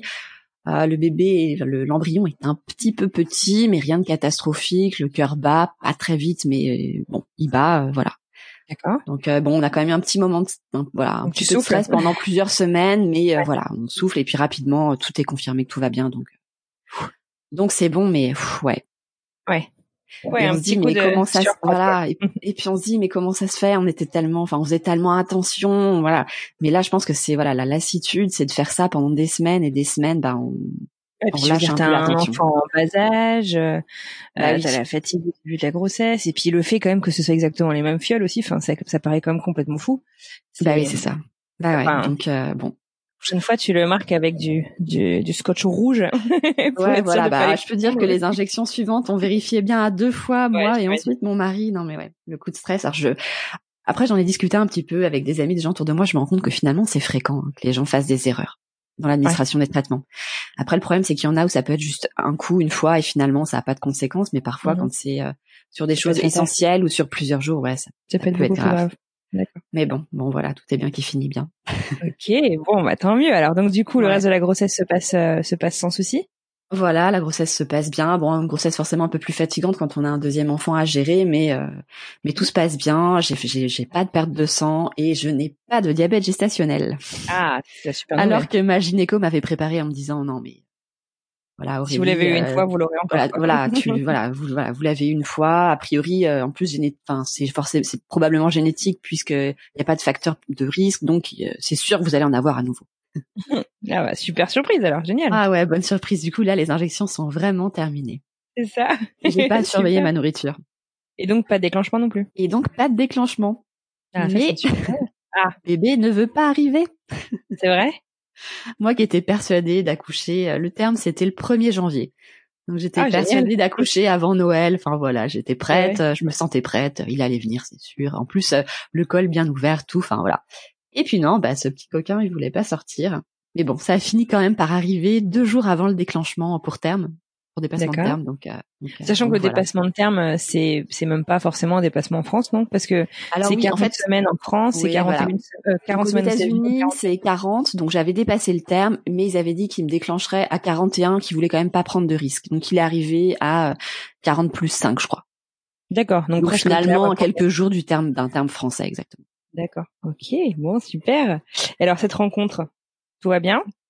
Bébé Bah, va bien? euh, Voilà, bon, il a eu la bonne idée d'avoir le cordon euh, enroulé autour de lui, ce qui faisait que voilà, la poussée a été un petit peu longue, mais non, ça s'est ça s'est bien passé. Bon, j'ai encore euh, fait un, une hémorragie de la délivrance. Cette fois-ci, c'était le placenta qui voulait carrément pas sortir. Donc voilà, petite transfusion sanguine pour que pour reprendre des forces. Mais bon, bah, voilà, Ouais. c'est Ça a été quand même. ouais, ouais, ça a été. Puis au contraire, finalement, je regrette presque de pas avoir eu de transfusion sanguine la première fois, parce qu'après, je me sentais tellement mieux. Ouais, tu dois te rebooster quand même. Exactement. Donc euh, ouais, non, là, j'étais vraiment, j'étais pressée de faire la, cette, cette rencontre parce que, euh, euh, je sais pas, avec ma fille, comme c'est la première fois, on sait pas trop à quoi s'attendre. Enfin, là, je, j'étais, enfin, j'étais hyper prête et, Mhm. et voilà. Donc euh, ouais, très belle Ouais, rencontre. génial. Et alors ce petit garçon, comment il s'appelle? Evan. Super. D'accord. Et alors là, du coup, il est tout jeune là? Que c'était Là, il a, bah oui, il va, il va avoir bientôt, enfin, il a, oui, il a cinq mois et demi, exactement. Cinq mois et demi. Waouh. Ouais. Ok. Voilà. Génial. Donc, il, a connu quasiment que le confinement, le pauvre. Le pauvre, C'est un clair. bébé confiné. Donc là, c'est là pour le coup là, ouais, où la distance avec notre famille nous pèse parce que nous, on est encore, euh, donc là, on est au mois de juin Ah et oui, pour le coup, nous- rencontré encore. Et voilà. Donc moi, mes parents ont eu la chance de venir et de repartir juste quelques jours avant le confinement. D'accord. Euh, mais voilà, les parents de mon mari et la sœur de mon mari qui devaient venir après, bon, malheureusement, n'ont pas pu venir. D'accord. Ok. Ah, mais on espère que vous allez pouvoir euh, Ouais, on organiser cette rencontre. puisse euh, rentrer. euh, voilà. Ouais. Enfin bon, je sais que je sais que bon, c'est pas que le fait d'être expatrié. Hein, pour beaucoup de gens aussi en France, ça a été le cas. euh, Ouais. D'avoir des oui, accouchements bon, particuliers. Maintenant que c'est rouvert, euh, maintenant que c'est Bah oui. tu peux dans ta voiture et même quitte à faire 5 heures de route, mais euh, mais, Mais les là, gens oui. sont quand même plus libres. Quoi. Là, c'est vrai que les frontières sont fermées, donc c'est Ouais. un peu compliqué. D'accord. Tu disais que donc tu as fait beaucoup même de recherches. euh, tu ne connaissais pas forcément des gens qui étaient passés par là. Quelles Non, sont les choses que tu aurais euh, aimé savoir avant de te lancer dans ton parcours euh, Des choses que voilà, tu penses qui pourraient être utiles à quelqu'un qui se lancerait dans un parcours à l'étranger, notamment par exemple, ou pas, ou pas que? Bah, bon, si c'est pour un parcours à l'étranger, ouais, c'est bien se renseigner sur les la prise en charge, bah, parce que comme j'ai, oui, comme je te l'ai dit, tu vois, chez nous, la, les prix sont exorbitants, donc la prise en charge est capitale. Euh, donc ça, bah, bien se renseigner. Après, au Mhm. niveau d'une, euh, ce que j'aurais aimé savoir, bah, c'est ce que je t'ai dit, bah, c'est savoir que ça va marcher, parce que finalement, c'est ça qui aurait eu le plus d'impact moi sur mon parcours, c'est de de pas avoir Bien ce sûr. stress. Hein, mais bon, ça c'est pareil pour tout le monde, et malheureusement, il y a pas de Malheureusement, il n'y a solution. pas de, il y a pas de solution là-dessus. Bah non. Voilà. Après, moi qui angoissais beaucoup et mon mari aussi sur les injections, c'est de se dire voilà, on s'en fait un peu toute une montagne, mais finalement c'est c'est pas si horrible que ça. Et finalement, c'est pas ce qu'on retient. Ouais. Le corps est bien fait, on oublie vite. Euh, bon, c'est facile à dire après. Hein. Je sais quand on est en plein dedans, c'est pas c'est pas le cas, hein, mais mais je pense que ça m'aurait peut-être rassuré, tu vois, quand j'ai ouvert mon fameux carton avec toutes mes injections, de me dire non mais t'inquiète pas, c'est pas c'est pas c'est pas grave. Et puis, bah, c'est vrai que c'est, je pense aussi, bon, nous, on a, comme je, te- je te l'ai dit, on était, on avait transparent, on avait beaucoup parlé autour de nous, mais le conseil que je peux donner aux gens, bah, c'est, s'ils s'en sentent capables, c'est vraiment d'en parler quand ils se lancent en parcours, parce que ça peut permettre de, de, de délier quelque part les langues et de savoir que peut-être des gens autour d'eux sont passés par là. Et je pense que ça peut aider en fait de vraiment d'en discuter. Nous, ça nous a un peu manqué de pas pouvoir euh, en parler avec des gens, parce que du coup, bah, je me suis un peu repliée bah, sur Internet, euh, sur euh, Mhm.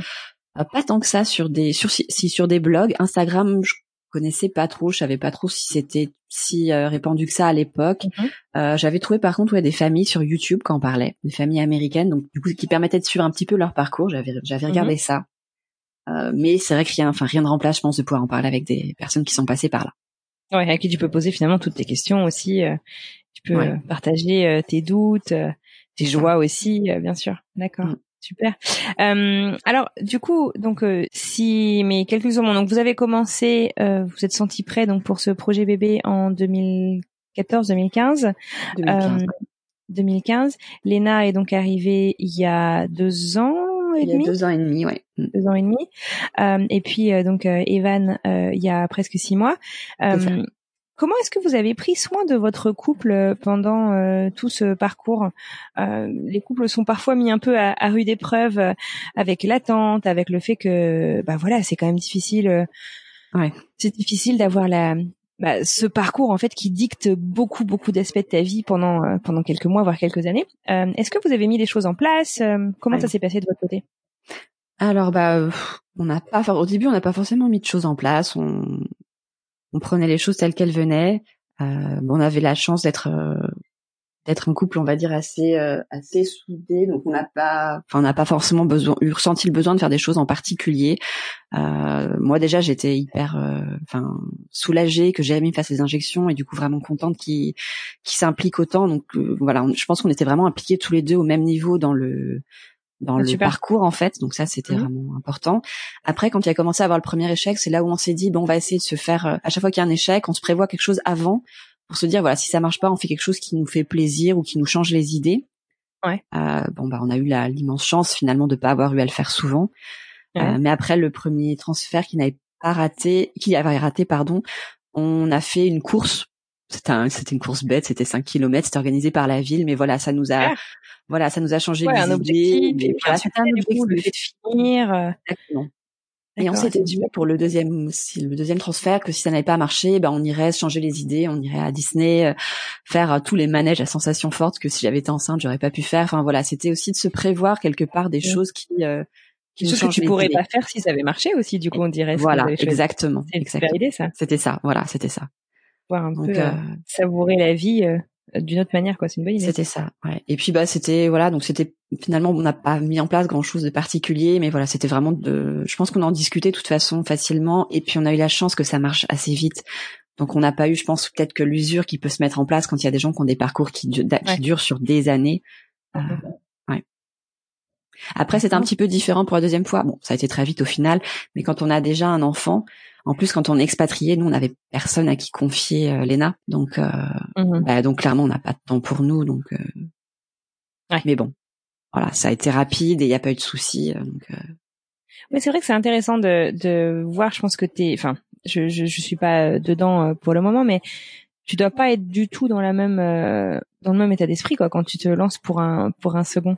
Euh, Enfin, c'est Bah c'est oui. intéressant. Je sais pas si tu peux développer un petit peu justement. euh, euh, bah, comme je te disais, que- la principale différence pour nous, c'était voilà, comme on savait qu'on avait réussi, c'était le, on avait quand même un, un stress vraiment en moins. mhm. Après, ce qui était plus dur à gérer, c'est que je voulais absolument pas que Léna se rende compte. Je voulais pas qu'elle nous voit faire les injections. Ah ouais. Bah Qu'elle ouais, je- elle était, voilà, elle était petite, elle avait que deux ans. Enfin là non, même pas, elle avait même pas deux ans à l'époque, mais euh. Non, je voulais pas qu'elle voie ça. Je sais pas, ça. Je- Ouais, j'avais peur que ça lui fasse peur ou qu'elle se pose des questions. Je sais pas ce que je, je sais pas ce que je me, ce que je me disais, mais voilà, j'avais pas envie. Du coup, c'était un peu compliqué à gérer puisque on avait une petite fille qui ne dormait pas très bien. Mhm. Donc, trouver des moments pour le faire parce qu'il faut quand même être, un- voilà, il faut pas être stressé au moment où on fait son, son injection, bien sûr. Donc ça, c'était un peu plus, voilà, il fallait, voilà, Ouais. c'était un truc un peu plus compliqué à gérer, voilà, logistique, mais c'est pas grand chose. Mais oui, après, c'était plus, bah, la fatigue à gérer, le, voilà, gérer aussi les rendez-vous fréquents alors bah, qu'on n'a pas forcément la famille sur place, mais on a la chance d'avoir nous un- des amis qui sont super quelque part quand on est expatrié. hein, on se, les amis, ça devient notre euh, seconde famille, donc euh, Ouais. donc euh, c'est vrai qu'ils ont assuré. On a pu euh, leur confier euh, Léna le temps de rendez-vous, et puis Léna allait quelques jours aussi à la crèche, donc on s'est arrangé en fonction de ça. Super, d'accord. Mm. Et alors, est-ce que euh, vous avez prévu euh, de leur en parler à vos enfants, de comment ils sont arrivés, de la FIV ou, ou Alors oui. ou c'est pas vraiment décidé?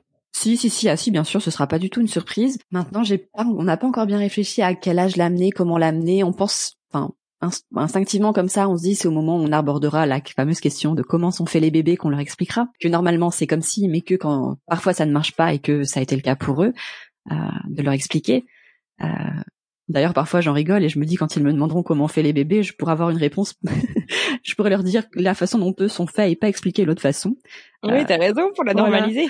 Ça, fait ça fait rire mes copines, mais non non non non, on leur expliquera bien. Mais mais je, dans ma tête, je me dis que peut-être c'est à ce moment-là qu'on leur expliquera. Ouais, c'est une bonne idée. Ouais. Il y a des bouquins super euh, pour commencer à, enfin des histoires en fait justement pour commencer à raconter. Euh, exactement. je sais que ça existe. Il faut que je regarde. Après, c'est que j'aime mm. bien regarder les livres en français, donc ce qui est un autre problème quand on est expatrié, donc dans un pays où il n'y a pas de livres en français. Enfin, après, je pourrais très bien le prendre des livres en anglais, mais oui, c'est, je vais regarder ça aussi. On n'a pas trop réfléchi au comment encore. Ouais, bon, vous avez le temps encore, hein, mais d'accord. Oui, je pense que c'est différent quand c'est une adoption ou un don, un don d'ovocytes ou un don de sperme, où là, je pense qu'il faut l'évoquer peut-être un petit peu plus tôt pour que ce soit pas genre une découverte, parce que c'est quelque chose de, qui, voilà, qui peut jouer sur l'image qu'on a de ça, voilà, de, de qui on est. J'ai l'impression quand c'est une fille avec les gamètes des parents, c'est un peu différent. Je me trompe peut-être, mais euh, mais euh, enfin si je me souviens d'ailleurs, j'avais lu une fois un article sur euh, c'était une une fille née par FIV qui, qui témoignait, qui, qui c'était assez violent. Elle disait quand elle a appris que ses, ses parents l'avaient eu par FIV, elle leur en avait beaucoup voulu parce qu'apparemment elle en voulait beaucoup à la vie. Et en gros, elle était là, vous avez, vous auriez pas dû, vous n'auriez pas dû faire autant d'efforts pour m'avoir. Oh ah waouh. Oh, mais bon, je pense que ça, c'est horrible. C'est un cas un peu extrême, j'imagine. Ah ouais, mais je pense que voilà, c'est un cas extrême et je, je pense pas que ce soit voilà. J'ai l'impression quand c'est quand voilà, quand c'est une fille issue des parents que c'est pas forcément quelque chose mhm. à aborder tout de suite, tout de suite. Enfin, ouais. je ne sais pas. euh, pour finir, il y a une, une phrase que tu partageais de ton mari qui comparait la FIV à un marathon et pas un sprint. C'est rigolo parce que vous faites des courses, vous faisiez des courses quand ça ne marchait Oui, alors pas, attention, nous ne sommes pas des grands sportifs, hein, je précise. D'accord, du coup, moi, je m'imaginais que vous étiez tous les dimanches en train de courir en famille. Pas du tout. euh, et c'est vrai, hein, il faut être, il faut être solide euh, au sein du couple, émotionnellement, physiquement. Euh, c'est vraiment un exercice d'endurance hein, sur la durée, malheureusement sur la durée. Euh, et, euh, et, et, tous les deux. Enfin bref, je voulais souligner cette phrase parce que je trouvais que c'était. Bah oui, en fait c'est quand en, en, préparant justement l'interview, je lui disais mais parce que finalement on a un parcours assez simple et tout s'est bien passé, donc euh, je, je, lui disais qu'est-ce qui est intéressant pour, de notre parcours à raconter, qui peut voilà, qui peut intéresser d'autres couples quand, quand finalement ça se passe bien.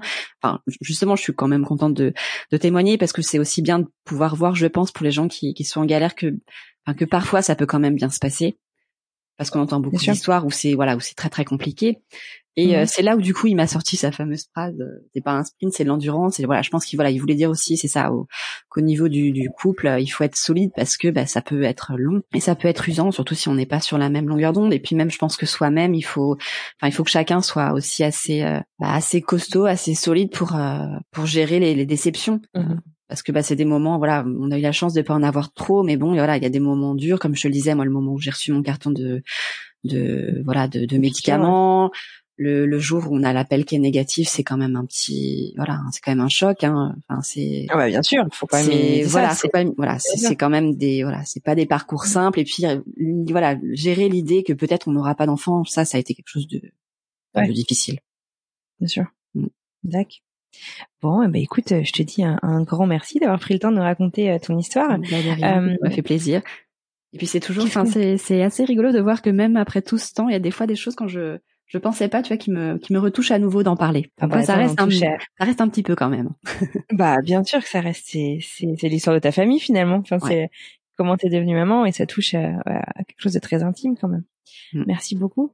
Qu'est-ce qu'on peut vous souhaiter euh, Qu'est-ce qu'on peut te souhaiter pour la suite? Bah, écoute, de pouvoir euh, profiter, voilà, profiter de la vie, profiter des enfants, euh, que, que tout se passe mhm. bien. Cette fois-ci, la famille est au complet? Ouais, là, la famille est au complet. Et c'est vrai que c'est aussi une chose où on s'était dit qu'est-ce qui se passe si on fait un cycle de fil et qu'on se retrouve avec d'autres embryons? C'est un peu la question, parce que quelque part, voilà, voilà, voilà, là, la question se pose pas puisqu'on n'en a plus. Mhm. On pourrait très bien partir en cycle, voilà, on pourrait repartir en cycle de fil si on avait envie, mais mais non, je pense que voilà, de toute façon, on n'en voulait que deux, et, et puis en plus de devoir passer par là, après, il faut jamais dire jamais. Hein, je le sais très bien quand j'en parle avec mes avec mes amis, mais mais voilà. Non, pour nous là, en tout cas, aujourd'hui, la famille est au complet. Bon, eh ben super. Écoute, je te dis encore un grand merci. Je vous souhaite une excellente continuation, un bel été tous les quatre. Merci. Et puis euh, merci pour tout. À bientôt. Merci, à bientôt. Et voilà, c'est la fin de ce nouvel épisode. Merci infiniment à mon invité pour son partage et merci à vous d'avoir écouté jusqu'au bout. Si vous souhaitez soutenir le podcast, parlez-en autour de vous, partagez-le avec votre entourage afin vraiment de permettre à toutes les femmes, hommes, couples qui passent par là de retrouver ces témoignages pleins d'informations, d'espoir et de bienveillance. Sinon, rendez-vous sur Apple Podcast pour donner 5 étoiles au podcast et lui laisser un petit message afin de nous aider à gagner en visibilité. Si vous souhaitez venir débattre, poser des questions à propos du dernier épisode la communauté, rejoignez-nous sur Instagram, at alors c'est pour bientôt podcast, et pour témoigner, direction le site internet, alors c'est pour bientôt podcast.com. Sur ce, je vous souhaite une excellente journée et j'ai déjà hâte de vous retrouver mercredi prochain.